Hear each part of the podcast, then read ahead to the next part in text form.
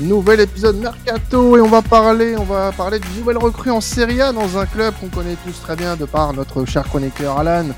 Et oui, c'est euh, bah, une nouvelle recrue pour le Milan assez Samuel Chukwueze, l'attaquant, euh, l'ailier droit du, de Villarreal, vient de signer du côté du Milan. Euh, donc voilà, c'est une très très bonne recrue pour le Milan. On va en parler du coup dans cet épisode de TA avec un nouveau. Eh oui, on l'a annoncé sur Twitter euh, très récemment. Il est avec nous euh, pour cette saison pour parler Serie A. À nos côtés, c'est Tony que vous avez pu voir, que vous avez pu entendre il y a quelques années dans cette émission. Comment vas-tu, Tony?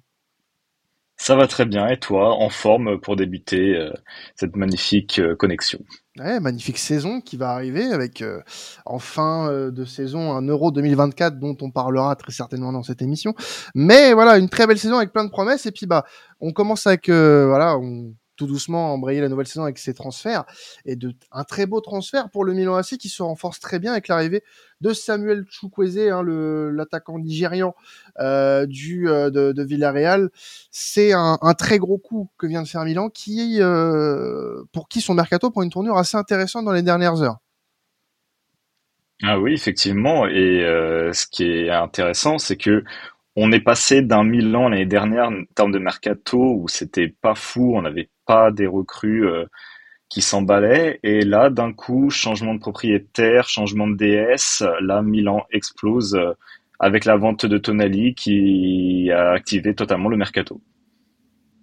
Ouais, bah c'est un c'est un, mercato qui a été assez, euh, enfin qui est assez en contraste avec ce qui, a pu se passer déjà l'année dernière pour le Milan.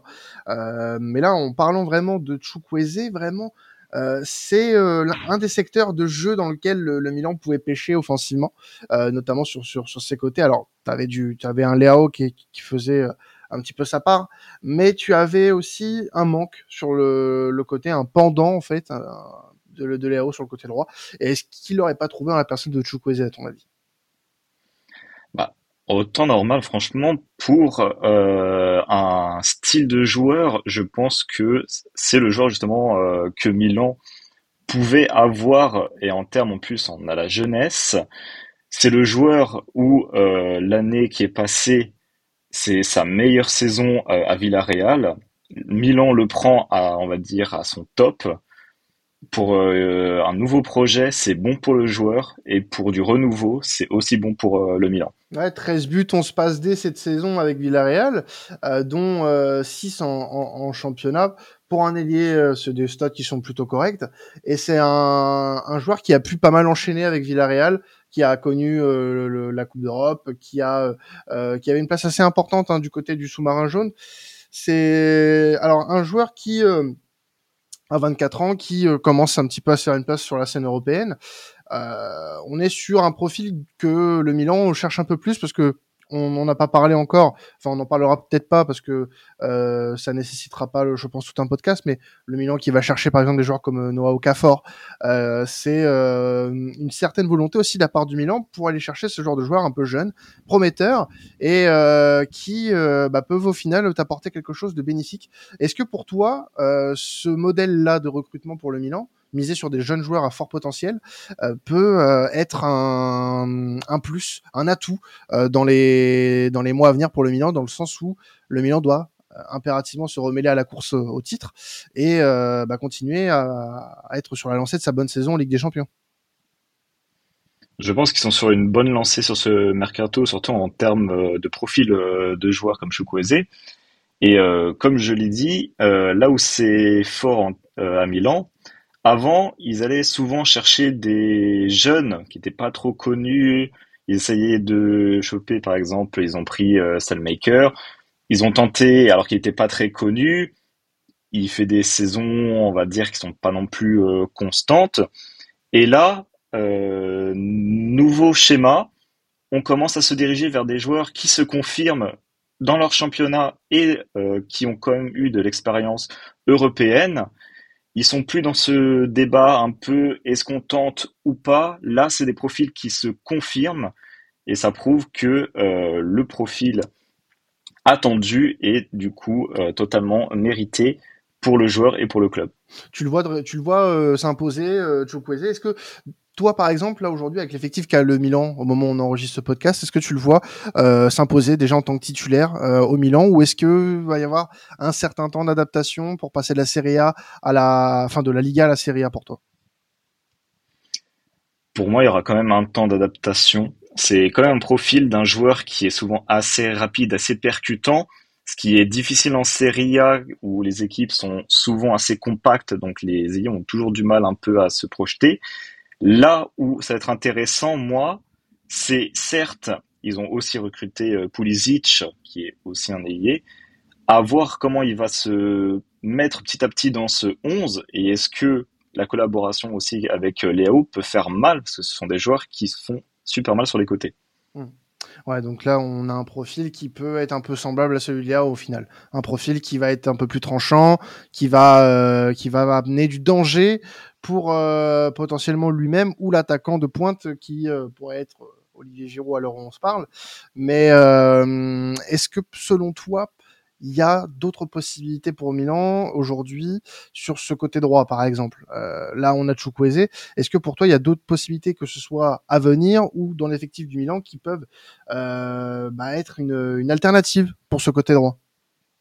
Bah, On a vu qu'en ce moment, après, ce sont des rumeurs, on a vu qu'ils étaient aussi intéressés par euh, Younou Moussa, qui est un joueur de Valence, donc ce joueur américain qui est milieu central dans cette équipe, mais a aussi joué euh, côté droit en attaque euh, quand il était beaucoup plus jeune. Peut-être que ça peut être euh, justement une alternative à Chukwueze, à Pulisic, à Léo, afin de renforcer ces postes-là. Hmm. C'est vrai que moi, pour mon avis personnel, je trouve que c'est une très bonne recrue. Parce que Chukwueze, vraiment, c'est vraiment l'attaquant, enfin l'ailier qui commençait un petit peu à monter en, Liga. Bon, et quand tu regardes un peu ses stats de plus près, il a pas non plus voilà des stats euh, monstrueuses, notamment sur la saison dernière. Hein. Bon, c'est, ça reste très correct. Euh, la saison d'avant, il fait 7 buts pour euh, 3 passes D.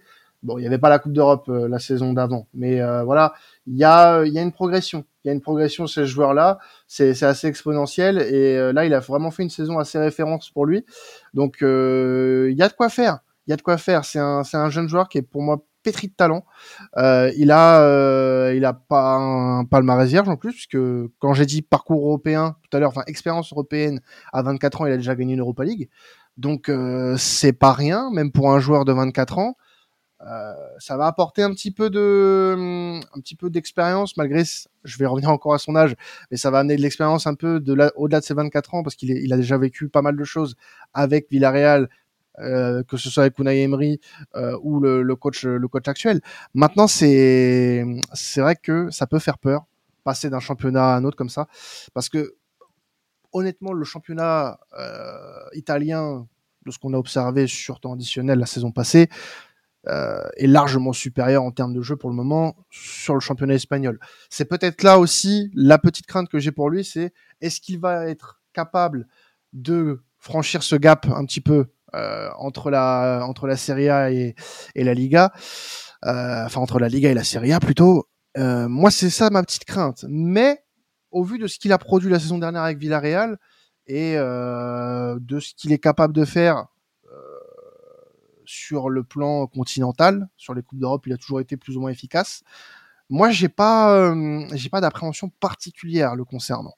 Je pense que ça va être, comme tu l'as dit, Tony, une adaptation qui va se faire progressivement, tout doucement, mais on va devoir quand même se poser la question de est-ce qu'il va être opérationnel assez rapidement? Parce que je pense que Milan l'a pris pour être un, titulaire à mon avis ou être du moins euh, dans la discussion pour être titulaire sur ce poste des droits donc ça sera à lui de montrer qu'il a ce qu'il faut pour être titulaire à ce poste.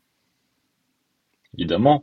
Et euh, pour juste rebondir à son expérience n'oublions pas que euh, Villarreal pendant sa campagne de Ligue des Champions c'est, euh, si je me trompe pas, hein, tu, tu m'arrêtes si je me trompe, mais demi-finale euh, de Ligue des Champions, oui. en éliminant la Juventus, le Bayern, euh, avec Chukwueze, en même temps qui a, fait partie de cette équipe-là, ça prouve qu'il y a quand même aussi de son côté un fort caractère capable de se mettre à disposition face à de telles équipes. Et il avait marqué contre le Bayern le but de la qualification, d'ailleurs.